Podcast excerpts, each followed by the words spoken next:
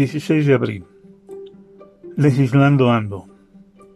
Directamente en el Senado de la República, el día de ayer, se tomó una decisión muy a la ligera que resulta a todas luces inconstitucional y contraviene lo establecido en el artículo 97, párrafo cuarto de la Constitución Política de los Estados Unidos Mexicanos, que a la letra dice: Cada cuatro años, el Pleno elegirá entre sus miembros al presidente de la Suprema Corte de Justicia de la Nación, el cual no podrá ser reelecto para el periodo inmediato anterior. Esto al haber adjuntado un artículo transitorio en la reforma de la Ley Orgánica del Poder Judicial de la Federación, en el que se postula la ampliación por el término de dos años más a dicho cargo, en favor del actual presidente y de los ministros que actualmente desempeñan ese encargo constitucional. En ese artículo no se hace mención de que los legisladores puedan contravenir a lo establecido en el mismo, y si bien es cierto, ellos conforman el poder legislativo y su función principal es legislar para emitir leyes, no significa que puedan hacerlo sin llevar a cabo la reforma respectiva, dado que si desde su leal saber y entender emiten una reforma sin antes haber reformado el precepto constitucional, lo que ellos emitan resulta contradictorio a la Constitución y en consecuencia inconstitucional. Últimamente ha habido muchos casos.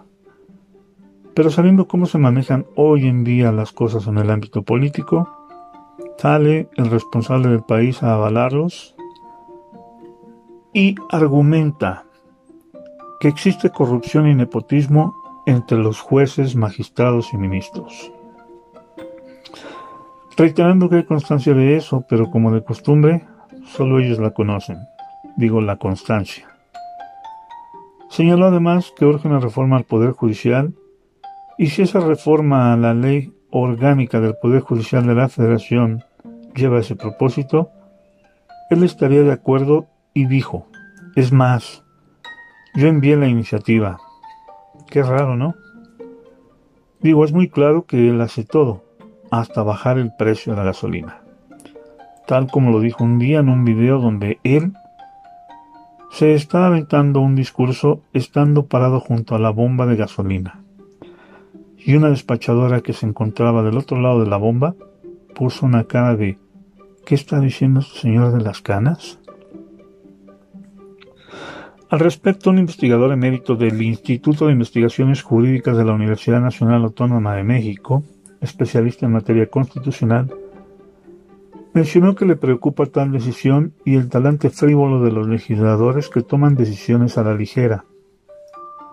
Y resalta lo inconstitucional del caso, dado que, como ya se mencionó, el artículo 97 de la Carta Magna establece el periodo de la presidencia de la Suprema Corte de Justicia, mismo que es por un término de cuatro años y es improrrogable. Es más, señaló que ni siquiera puede reelegirse. Dijo además que es momento de reflexionar seriamente en el país respecto a la forma de legislar. Y si tienen dudas los legisladores, obviamente, que pregunten, pero que no incurran en esos hechos de los cuales después van a salir mal librados. Señaló también que tiene la seguridad de que el presidente de la Corte desaprueba esa reforma y puntualizó que episodios como estos no los merece el país, por lo que se necesita más seriedad y profesionalismo en la política. Por su parte, el Consejo de la Judicatura emitió un comunicado en el que señala que el artículo décimo primero transitorio, dado a conocer en el Senado de la República, no solo no fue elaborado por el equipo redactor de las propuestas originales, sino tampoco fue solicitado por el Poder Judicial Federal. Luego entonces podemos ver cómo los legisladores de cierto partido adicionan artículos que desde su concepción, y pensando un poco mal, desde cierto lugar que todos conocemos, reciben la indicación y no le cambian ni una coma. Esto sin considerar a los legisladores que no visten el color del oficialismo y sin tomar en cuenta a los que recibirán los efectos de manera directa de esa forma de legislar.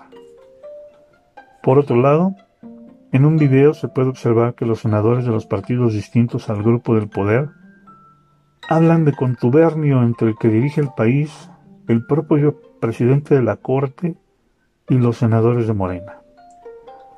Le llaman al vaso a lo hecho por este grupo de legisladores.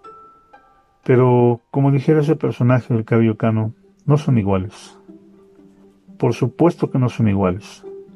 Son peores, mucho más avesados, son arbitrarios, mentirosos, montoneros, salameros, abyectos y lo que resulte.